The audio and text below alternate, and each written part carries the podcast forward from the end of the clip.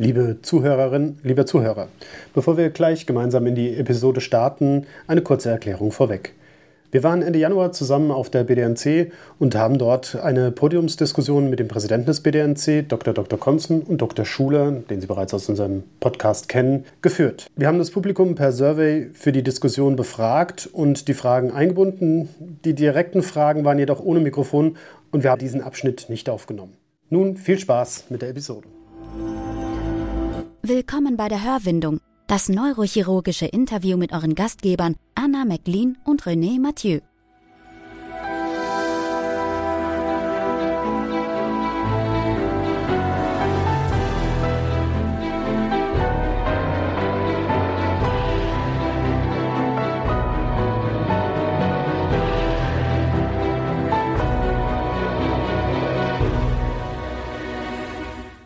Ja, hallo René. Ich freue mich total, dass wir heute einen Live-Podcast aufnehmen können vor Publikum im Rahmen der BDNC-Tagung. Und ähm, ja, natürlich haben wir heute auch die passenden Gäste. Vielleicht drehen wir es heute um und du stellst unsere Gäste noch mal kurz vor.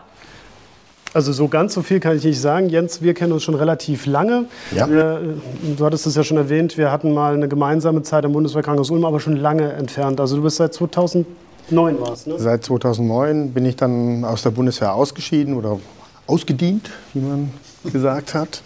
Und war dann in einem großen MVZ, privat, mit angeschlossener Privatklinik äh, in Esslingen für zehn Jahre, bis dann tatsächlich die KV in Baden-Württemberg im Zuge der Neuberechnung der Sitzverteilung Sitze vom Himmel warf. Und das war dann das Signal, äh, in Ulm die eigene neurochirurgische Praxis zu eröffnen. Mhm. Herr Dr. Dr. Konzen, wir kennen uns noch gar nicht. Wir haben uns nur ähm, über den Professor Piepgras kennengelernt. Aber Sie sind, so wie ich das vernommen habe, ja schon sehr lange Präsident, zehn Jahre, das ist richtig. Ja. Und dementsprechend auch schon länger in der Niederlassung? Ja, ich kann jetzt den Bogen spannen. Ich habe nämlich in Ulm studiert. Ah.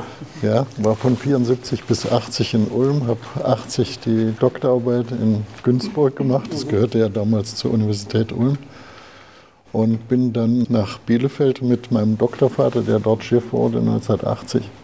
Bin dann zur Bundeswehr als Wehrpflichtiger mhm. und habe dann anderthalb Jahre Bundeswehr und als Stabsarzt und habe dann 83 bis 93 in der Klinik gearbeitet als Oberarzt die letzten sechs Jahre und habe mich dann in Bielefeld niedergelassen. Warum haben Sie sich niedergelassen? Das ist immer so die erste Frage, die man sich so stellt. Also wir haben mitbekommen, wir sind beide in der Klinik. Es ist nicht so, dass ich da nicht schon mal drüber nachgedacht hätte. Ich habe jetzt mein 25-jähriges Dienstjubiläum bei der Bundeswehr und da gibt es doch so manche Situationen, wo man vielleicht auch mal denkt, vielleicht gibt es noch was anderes außer die Welt im Krankenhaus. Ja, meine Lebensplanung war natürlich auch, dass ich im Krankenhaus bleibe. Ich habe 25 Publikationen gemacht, wollte mich habilitieren, den normalen Weg. Kam der Zufall so, dass ich nach Gainesville kam in Florida habe dort ein Praktikum gemacht und, und äh, als Praktikant gearbeitet und habe gesehen, dass äh, niedergelassene Neurochirurgen in den USA, speziell in Gainesville, ganz gut leben. Ja? Und ähm, hab, dann wurde ich sogar gefragt, ob ich dort bleiben soll, äh, möchte. Und habe ich gesagt, nein, äh, was in Amerika geht, das müsste eigentlich in Deutschland auch gehen. Und damals waren wir, ich habe mich dann 93 niedergelassen, waren wir natürlich ein, ein Häufchen. Ja, hier. Die Alten sind gar nicht mehr da, die mit mir damals äh, niedergelassen waren. 93 waren es 26 Praxen in Deutschland. Hm. Heute sind wir 600, glaube ich.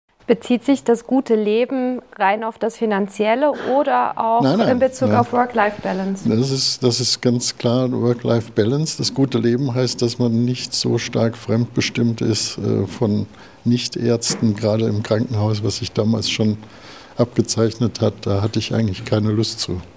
Und ähm, selbstständig sein als Arzt ist eigentlich wunderbar dass man selber entscheiden kann, was man macht, wo man es macht, wann man es macht. Das ist eigentlich eine sehr gute Art zu leben für mich. Das, dabei bleibe ich auch. Wenn Sie mich heute fragen würden, was, was habe ich falsch gemacht, ich hätte mich vielleicht zwei Jahre früher noch selbstständig machen können. Das ist auch das, was wir aus dem Gespräch mit Jens herausgezogen haben. Das eigene Chefsein ist, glaube ich, etwas, was, was einen hohen eine hohe Lebensqualität mit sich bringt. Ich, ich finde den Ausdruck Chef sein übertrieben. Ich, für mich ist der Ausdruck Selbstbestimmung zentral. Und ähm, ich denke, große Befriedigung, oder ich selber ziehe große Befriedigung daraus, dass ich den Patienten sehe, im Erstkontakt mit ihm die Behandlung festlege, die auch durchführe. Natürlich stehe ich dem Patienten dann auch äh, als Verantwortlicher gegenüber. Also wenn was nicht funktioniert, wenn etwas nicht läuft wie geplant, dann bin ich auch der erste Ansprechpartner, wo er zurückkommt. Aber ich merke es eben auch. Und ich habe auch die Erfahrung gemacht, noch während meiner Klinikzeit, dass in, den, in dieser äh, manchmal so betriebswirtschaftlich organisierten Klinikwelt es scheinbar egal ist, welcher Arzt sich jetzt gerade um welchen Patienten kümmert. Als, als ob man so austauschbar sei. Aber das ist nicht der Fall. Also äh, das klassische Beispiel, was ich immer sage, Patient kommt in die Klinik, sieht einen Arzt in der Ambulanz, kommt dann zur stationären Aufnahme, da wird er vom PJ-Studenten untersucht, dann kennt er noch den Stationsarzt vielleicht, seinen Operateur lernt er nie kennen. Und äh, in der Ambulanz ist wieder irgendjemand anders. Und das Ganze ist so eine, eine für den Patienten sehr undurchdringliche und auch unverbindliche Wolke die, das muss ich jetzt einfach sagen, die eigentlich meine Position als Einzelansprechpartner stärkt. Weil die Patienten suchen das. Und wenn man das macht und wenn man es hoffentlich richtig macht, kommt auch viel zurück. Also ich finde, das ist auch etwas, was vielen Kollegen und den Assistenzärzten in der Klinik abgeht, dass sie das Dankeschön des Patienten, das, das ja eigentlich auch einem dann mal durch eine schwierige Zeit oder eine anstrengende Zeit durchhilft, das bleibt aus das, oder sie kriegen das nicht genug mit. Und es ist dann ja auch die Motivation, einfach weiterzumachen, auch wenn es Rückschläge gibt oder mal schwierigere Zeiten. Und also Gefahr besteht natürlich, dass man im eigenen Saft kocht. Mhm. Ähm, wenn ich dich kurz unterbrechen darf, ich denke, das ist eine Rolle. Ich muss natürlich auch ein bisschen immer die Fahne noch für die Klinik hochhalten. Also ich glaube nicht, dass es so ist, dass äh, jetzt keiner seinen Operateur sieht. Ähm, was ich aber, wo ich ich kurz eingehen möchte, ist äh, die kurze Umfrage. Die überrascht mich etwas, muss ich ehrlich gestehen, ja, äh, weil man das doch eigentlich eher den viel jüngeren Generationen zuschreibt. Oder was sagst du, Anna, dazu? Ja? Zwei Drittel sagen, dass für sie persönlich die Work-Life-Balance eine große Rolle spielt. Ja, ist tatsächlich so. Also die äh, jüngere Generation also ich bin mir sicher, dass wir mehr dafür einstehen, Work-Life-Balance äh, in den Vordergrund zu rücken, aus ganz unterschiedlichen Gründen. Ich bin auch immer noch der festen Überzeugung, dass es auch dem Patienten wohl dienlich ist, nicht den übermüdeten Arzt nach 24 Stunden Diensten als Operateur zu haben. Ist es denn so, was denken Sie denn? Kann man eine bessere Work-Life-Balance in der Niederlassung ähm, überhaupt haben als, als äh, in der Klinik oder ist man dann doch mit betriebswirtschaftlichen Abrechnungen beschäftigt? Ja, das gehört dazu. Also das Talent müssen Sie haben, einen Laden betriebswirtschaftlich zu führen. Wenn Sie das Talent nicht haben, sollten Sie sich besser nicht niederlassen. Also Work-Life-Balance heißt für mich nicht wenig zu arbeiten. Das, ich habe immer gerne gearbeitet und viel. Also ich würde nicht sagen, dass je weniger ich arbeite, desto besser ist meine Work-Life-Balance. Da, da, da halte ich also gar nichts von.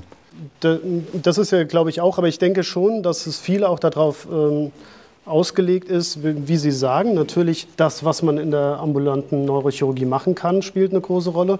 Aber ich denke, die Wochenarbeitszeit spielt schon auch noch eine große Rolle. Ja gut, aber ich stehe nicht nachts für ein Bohrloch auf oder assistiere einem Assistenten im ersten Jahr irgendeinen Notfalleingriff. Das ist natürlich auch ein Benefit, den man als Niedergelassener hat. Ja. Ich sehe da gerade etwas total Interessantes, was auch genau mit meiner, äh, einer meiner drängenden Fragen äh, zusammenpasst. Also was ist Ihrer Meinung nach das drängendste Problem der ambulanten Neurochirurgie? Und da steht sofort Personalmangel.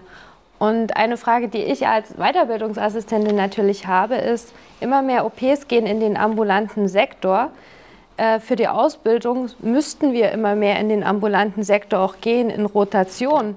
Passt das denn nicht zusammen? Dass man mehr Assistenten äh, auch in die Rotationen schickt und somit auch den Personalmangel im ambulanten Sektor abdeckt? Das passt schon zusammen. Also ich habe einen Kooperationsvertrag mit der Uni Essen, äh, mit der Uni Bielefeld, Uni Münster und Uni Aachen. Und da bekommen wir laufend Rotationsassistenten und das klappt auch sehr gut. Also persönlich habe ich in meiner Einrichtung, in der Praxisklinik, mit drei Arztsitzen keinen Personalmangel, auch nicht im Bereich der Fachangestellten.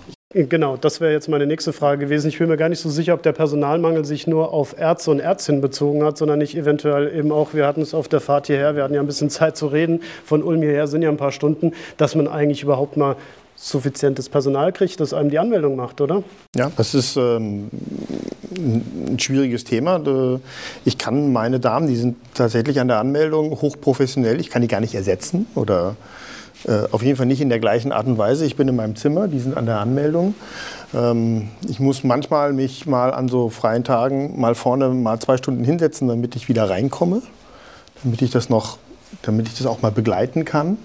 Aber ansonsten bin ich in meinem Zimmer oder im OP oder in der Schmerztherapie und die sind draußen. Und ähm, das ist schlank aufgestellt, weil die Praxis auch kräftig digitalisiert ist. Und dann kommen so gerade so Zeiten, wo momentan sind halt mal von meinen 2,2 Kräften zwei krank. Und darf ich äh, vielleicht da gleich, also ich sehe es ja auch hier, ich muss mich nicht umdrehen. Ich weiß, warum alle gelacht haben. Also es wurde Frauen jetzt reingeschrieben. Also das sei das drängste Problem der ambulanten Neurochirurgie. Ähm, ich ähm, hoffe, dass es äh, kein Trollkommentar ist, aber, aber vielleicht, äh, vielleicht äh, bezieht sich das auch in die Richtung, was wir ja auch schon besprochen haben, Schwangerschaft und Ausfallsrate. Ich, ich, glaube, ich, ich, selber, aber es ist ja interessant, dass, ähm, wenn ich das sehe, dass ich eine andere Assoziation habe, es ist Teilzeit. Mhm. Ja. Ähm. Aber äh, ich weiß nicht, ich, ich fand vorhin die, die wöchentlichen Arbeitsstunden interessant. 45 Stunden, deckt sich das mit Ihrem ja. Erleben? Ja. ja. ja. Ja, aber dann braucht man ja fast gar keine Teilzeit mehr. Also als Neurochirurg ist das ja schon Teilzeit. Also sagst du als zweifache Mutter und deine jüngste Tochter ist wie alt? Ein Jahr. Ja. Also weiß nicht, sehe ich, sehe ich nicht ganz so. Ja. Also ich denke, auch in der Klinik ähm, ist es durchaus angekommen, dass wir äh, Arbeitszeitschutzgesetz einhalten wollen und müssen. Und ähm, da sind die 45-Stunden-Woche, also bei uns ist es noch nicht so, dass man deswegen gleich irgendein Malus-System hat, aber es wird doch deutlich darauf geschaut. Natürlich haben wir auch immer noch die Leute, die sehr viel mehr arbeiten. Aber es wird jetzt dann nachgeforscht, warum das so ist und wie man das ähm, abstellen kann. Aber eignet sich der ambulante Sektor nicht doch auch gut für Teilzeit, gerade auch wenn man zum Beispiel in einem MVZ mit mehreren Kollegen, die sich dann auch abwechseln? Ja, eignet arbeitet? sich hervorragend. Ja. Gerade wenn man in einer Praxis ist, wo mehrere Kollegen arbeiten. Also da kann man das schon gestalten. Wie viele angestellte Ärztinnen und Ärzte haben Sie? Wir haben drei Stellen. Und wie viele sind davon Frauen? Null. Hm. Wenn ich so ins Publikum gucke, ist es überwiegend so? Sind es überwiegend Männer in der Niederlassung? Ja. Ich würde sagen, ja. Ne? Ich kann das ja mal kurz, vielleicht nehmen wir noch ein, zwei Punkte auf und ich stelle noch eine Frage dazu. Ja, äh, darf ich Dr. Konzen noch, also ich hatte das Glück, äh, aus erster Hand zu erfahren, dass Sie auch selbst Kinder und auch mittlerweile drei Enkelkinder haben. Und äh, Ihre Tochter hat ja auch bei Ihnen in der, in der Praxis gearbeitet. Ähm, Merken Sie denn, dass wenn, wenn auch jüngere Frauen in, de, in, in, dem, in der Umgebung arbeiten, dass, dass man die doch auch ganz gut einfangen kann und damit vielleicht auch für die Praxis begeistern könnte, wenn man, wenn man mehr an sie herantreten könnte? Das glaube ich schon. Also meine Tochter hat anderthalb Jahre bei mir gearbeitet und ähm, war auch zufrieden aus anderen Gründen. Sie ist jetzt an der Uniklinik in Aachen, ist aber dort auch sehr zufrieden. Es kommt darauf an, was man machen und was auch der Partner machen will. Also sie ist ja nicht alleine, sie hat einen Partner und der wollte eben auch nicht nach Bielefeld. Das muss man akzeptieren. Ja. Aber ähm, wie, wie agiert denn der BDNC? Weil so richtig von Jugend- und Nachwuchsarbeit bekomme ich nichts mit. Nein, das ist nicht unser Feld. Ne? Ja. Wäre das nicht vielleicht auch eine Idee, gerade schon im Studium, ähm, auch das, das ambulante Feld der Neurochirurgie mehr zu vertreten und auch mehr zu bewerben? Kann man machen, klar. Verbesserungspotenzial ist da sicherlich da. Wir hatten ja auch im Podcast ganz häufig die Diskussion und äh, Professor Ringel sitzt ja auch hier, der, äh, es gibt ja immer mehr Neurochirurgen in Deutschland, überwiegend mehr als in unseren Nachbarländern und vielleicht sogar weltweit. Ja. Und ist der ambulante Bereich ich sage es jetzt mal so provokativ, auch schon überlaufen? Also wir sind ja ein gesperrtes Fach. Die meisten KV-Bezirke sind gesperrt. Das heißt, man kann sich nicht mehr frei niederlassen. So wie das zu meiner Zeit konnte man sich überall niederlassen. Da gab es keine Sperre für die Niederlassung. Jetzt ist das anders.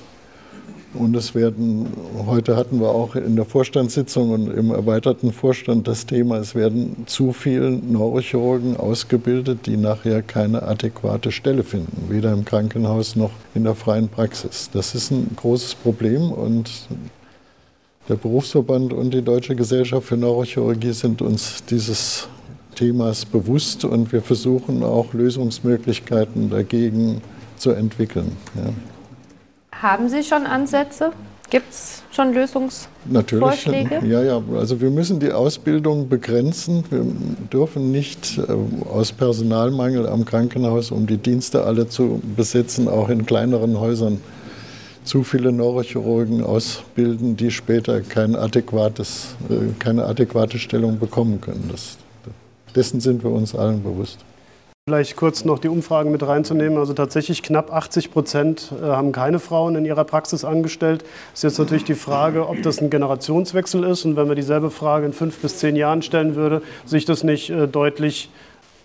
Aber ich, darf ich dann, ich ja, darf auch noch mal dazu sagen, also es, ich finde aber auch, dass die Neurochirurgen jetzt zum Anstellen oder auch zum Mit in die Praxis nehmen, die liegen teilweise nicht auf der Straße. Also es, äh, wenn man sich da jemanden sucht und jemanden wünscht, der noch mit in die Praxis kommt, ist es gar nicht so leicht, sofort äh, auf die, äh, dass, der, dass man dann den richtigen Partner findet.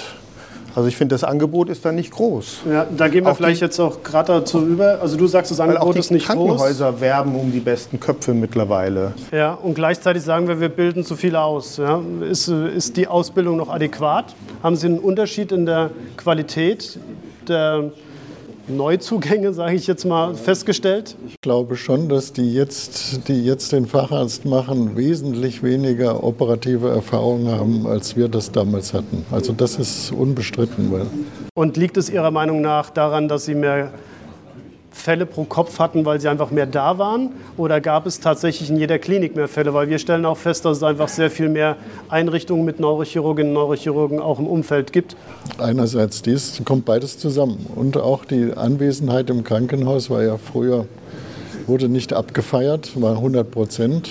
Das macht natürlich schon was aus auch in der operativen Ausbildung, ob man jeden Tag, jeden Werktag da ist oder nur manche. Ähm, vielleicht, vielleicht noch ein äh, ganz interessanter Fakt dazu ist, wir haben ja eine Umfrage unter den Weiterbildungsassistenten auch gemacht. Und ähm, 20 Prozent haben geantwortet, dass sie sich durchaus auch vorstellen könnten, in eine Praxis zu gehen. Das widerspricht jetzt so ein bisschen der Tatsache, dass es schwierig ist, ähm, Menschen zu finden.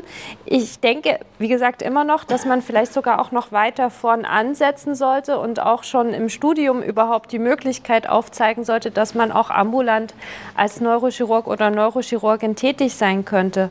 Auch allein schon in dem Hinblick, dass zum Beispiel viele Frauen eben nicht in die Neurochirurgie gehen, weil man von vornherein denkt, Teilzeit zum Beispiel ist gar nicht möglich. Ich, ich, ich, ich denke, ein, ein Aspekt an der Niederlassung ist, dass man hm, für uns Neurochirurgen, dass man einen großen Teil unseres Fachgebietes an den Sachen, die wir machen, dass wir die weglassen müssen. Also man macht ja keine Köpfe mehr oder selten. Ich kenne auch niedergelassene Neurochirurgen, die Köpfe machen, aber in der Regel ja eher nicht. Und ich finde es schwierig, bereits als Assistent die Entscheidung zu treffen, dass man sich das halbe, eins seiner zwei Beine abschneidet. Ich habe Verständnis dafür, dass die Assistenten Aneurysmen operieren wollen. Ja, also ganz, die wollen starten und wollen leisten und wollen sich beweisen.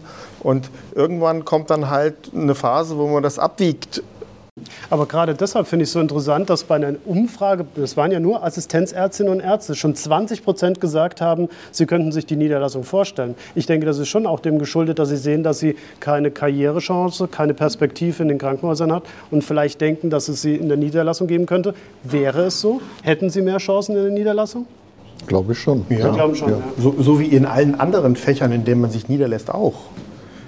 Aber zu ihrer Zeit war es ja noch fast skandalös. Ja sich niederzulassen. Also es wurde ja auch äh, von den Chefärzten äh, belächelt. belächelt oder sogar hintertrieben. Ja. ja.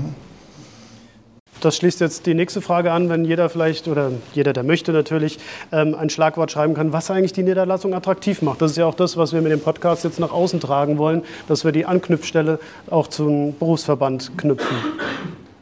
Ja, ähm, was mich auch wieder von der, von, der, von der Weiterbildungsseite interessiert, wir hatten ja schon das Betriebswirtschaftliche angesprochen. Was sollte man denn noch mitbringen, um wirklich auch in der Niederlassung erfolgreich zu sein? Welche Kurse sollte man vielleicht auch zusätzlich belegen, jetzt außerhalb der reinen Neurochirurgie? Also was ganz wichtig ist, ist Menschenführung. Also Sie haben ja ein eigenes Personal. Ich habe 14 äh, Angestellte. Und wir hatten die letzten sechs, sieben Jahre nicht einen Abgang. Also das heißt, die Leute fühlen sich wohl, kriegen adäquate Bezahlung, das Betriebsklima stimmt. Also Menschenführung ist ganz wichtig, ist noch wichtiger als im Krankenhaus, weil sie ja dann der einzige Ansprechpartner sind als Inhaber. Ja, ich bin allein Inhaber. Und ähm, das ist, nach außen ist das das beste Zeichen, dass das Betriebsklima stimmt, wenn die Leute nicht abwandern ja, und sie nicht neue suchen müssen. Ich glaube, wir können auf die Wortwolke schon so ein bisschen eingehen, weil ich sehe schon, es sind ganz viele Stimmen und deswegen ist dieses Wort auch so groß dargestellt äh, bei Selbstbestimmung. Also darf man das so titulieren, als sein eigener Herr, seine eigene Herrin zu sein? Absolut, absolut. Ja. Das ist genau meine Richtung. Mhm. Ja. Einkommen. Einkommen steht auch ganz groß geschrieben. Ich frage jetzt so offen, äh, ist es lukrativer, in die Niederlassung zu gehen, als, äh, denn als Oberarzt zu arbeiten? Das Einkommen ist insofern wichtig, weil Sie tragen ja ein wirtschaftliches Risiko. Und dieses Risiko muss ja abgebildet werden im Einkommen. Das heißt, das Einkommen muss höher sein als von einem Oberarzt. Sonst stimmt die Konstruktion nicht, weil Sie sind ja mit Ihrem eigenen Vermögen haftbar für alle Dinge, für Regresse, für äh, Fehlbehandlung, dies und das. Insofern muss das Einkommen vom Niedergelassenen höher sein als eine entsprechende Stellung in der Klinik. Sonst bricht die Niederlassung ab und es gibt keine mehr.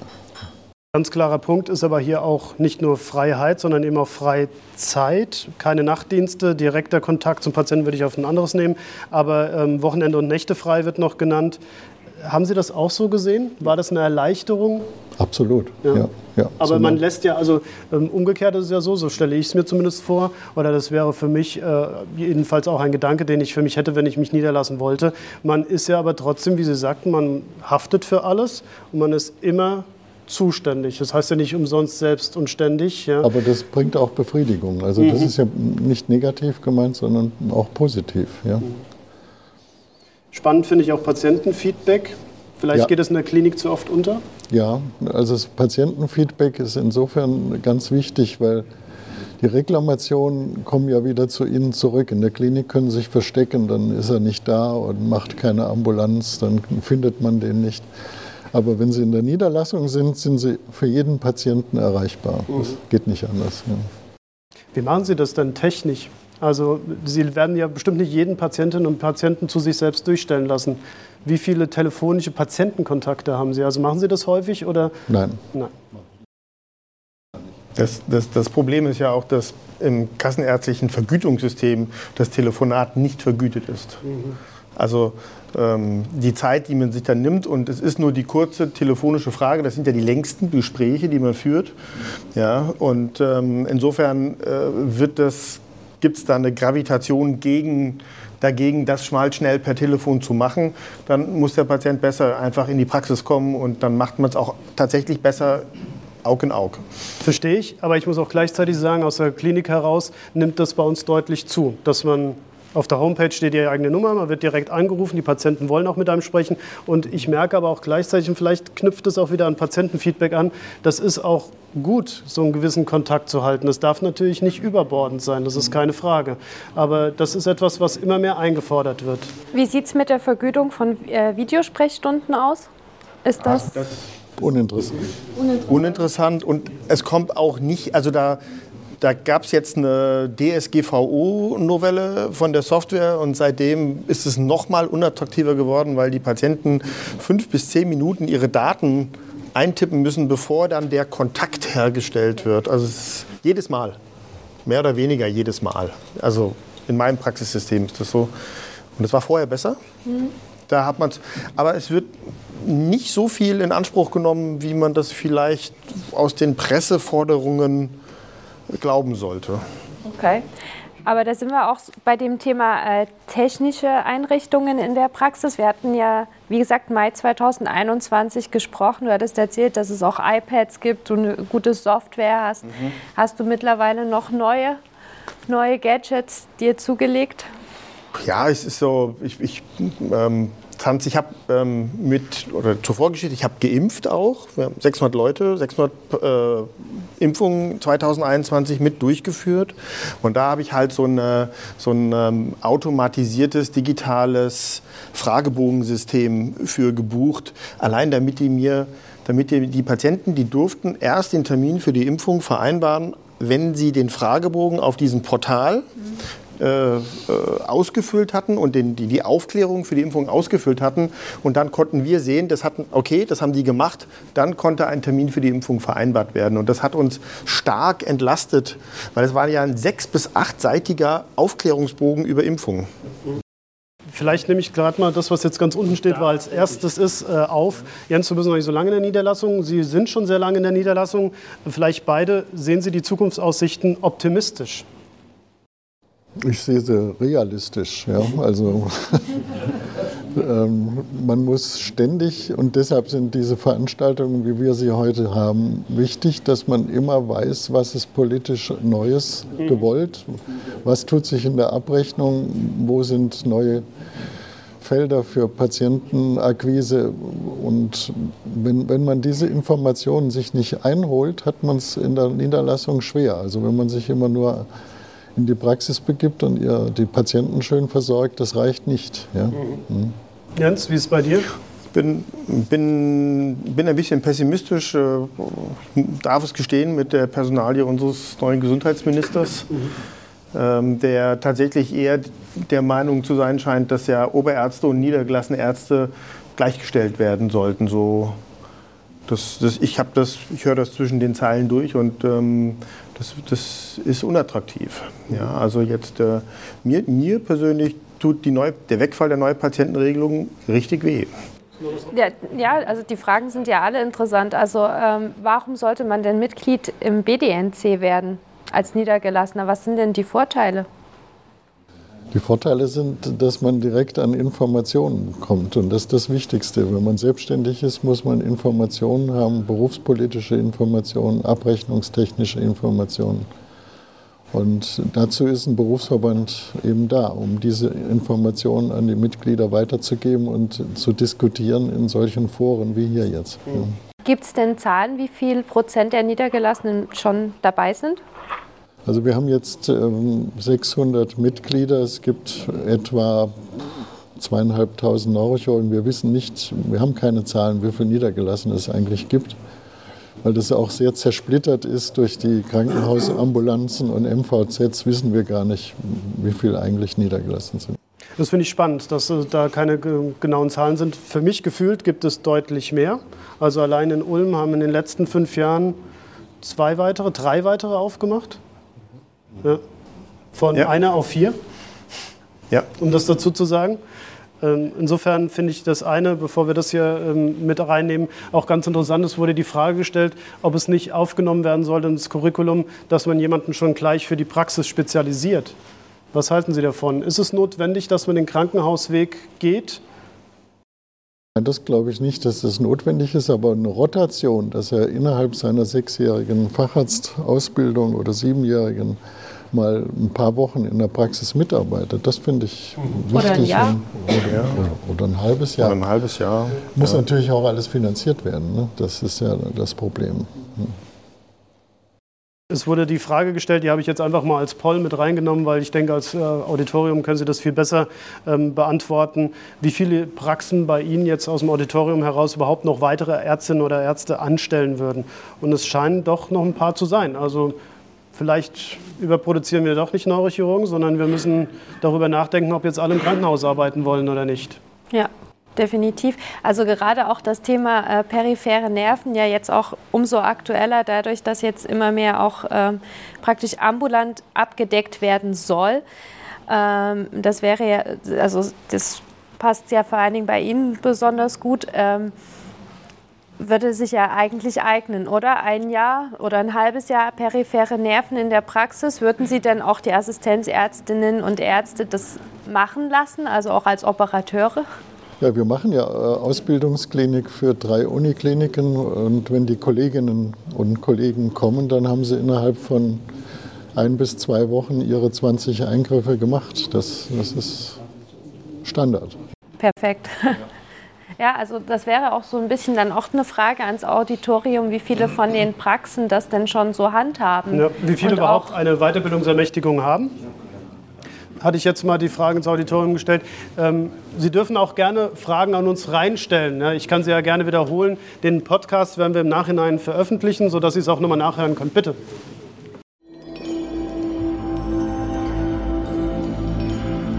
Ich würde mal ganz kurz zusammenfassen, weil ich finde, ja. es sind so viele wichtige Aspekte gekommen. Das eine ist, dass einerseits die Nachfolge in den Praxen nicht geklärt ist, andererseits wir aber auch viele junge Neurochirurginnen und Neurochirurgen haben, die durchaus auch an der ambulanten Versorgung interessiert sind und dass es sicherlich auch Möglichkeiten geben muss, dass man das besser zusammenführt. Ähm, ich verstehe auch, das sind natürlich alles Sachen, die für mich als, als Assistenzärztin noch, noch fremd sind, äh, dass es auch große Sorgen um die Vergütung gibt.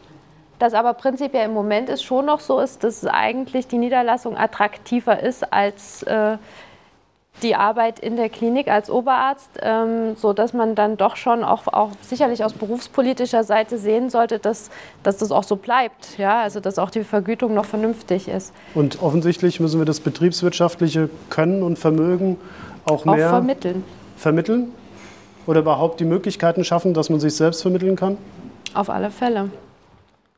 Aber ich nehme den Hinweis gerne auf, den der Kollege gegeben hat. Wir hatten vor vielen Jahren hatten wir schon mal eine Plattform, wo sich Niederlassungswillige und Praxisabgeber äh, treffen konnten. Ich nehme das gerne nochmal auf, dass wir das jetzt wieder implementieren. Hm? Ich würde ganz gern, da wir ja doch auch eine, Zeit, eine Zeitlimitierung haben, gern noch mal zu unseren beiden Gesprächspartnern in dem Sinne zurückkommen. Ich stelle ja auch gerne in jeder Folge die Frage, ähm, was Sie in Ihrer Zeit in der Ausbildung als Weiterbildungsassistent gern anders gemacht hätten. Und das würde ich zuerst an Sie erstmal geben, wenn Sie sich jetzt selbst noch einen Tipp geben könnten. Also ich hatte das Glück, dass ich in der neurochirurgischen Klinik auch Elektrophysiologie lernen konnte und dann ist das abgebrochen. Das würde ich würde ich empfehlen, dass Elektrophysiologie, wenn, wenn man sich niederlassen will, muss man Elektrophysiologie selbst beherrschen. Das ist ein wichtiges Standbein. Und das wird zu wenig in den neurochirurgischen, neurologischen Kliniken im Verbund durchgeführt. Das ist ein interessanter Tipp. Das hatten wir ja. bisher auch noch nicht. Finde ich, find ich sehr gut. Ja, sehr, sehr gut. Und Jens? Es ist schwierig. Die, für mich war der Weg in die Niederlassung eine Entwicklung, die sich einfach über, auch über zehn Jahre oder fünf Jahre hingezogen hat. Und ähm, ich, ich, wenn ich mich zurückerinnere, dann ist das einfach eine ganz andere Welt. es fällt mir schwer, einen Tipp zu geben, der jetzt besser in die Niederlassung führt oder sowas. Also wie gesagt, ich habe auch damals im Podcast gesagt, möglichst früh versuchen herauszufinden, was man eigentlich will. Und ähm, vielleicht auch mit älteren Leuten sprechen, wie sich das entwickelt. Weil manche Sachen entwickeln sich dann nämlich wirklich, wie die Kollegin sagte, dass man, man kann die ersten 10, 15 Jahre, springt man durch die Notaufnahmen und nachts und wieder und weiter und so weiter. Und irgendwann mit Familie ändert sich das. Und das ist eine Realität, die, die fast alle einholt. Und ähm, so dass man da nach vorne projiziert, guckt, was kommt denn auf einen zu. Und dann kann man sich auch schon in der Ausbildung ein bisschen darauf ausrichten. Wir sind am Zeitlimit jetzt erstmal angekommen. Ganz, ganz herzlichen Dank, dass Sie so aktiv mitgearbeitet haben, dass Sie auch ein bisschen dieses Experiment mitgemacht haben mit dem Online-Poll. Und natürlich herzlichen Dank auch an unsere Gäste. Vielen Dank.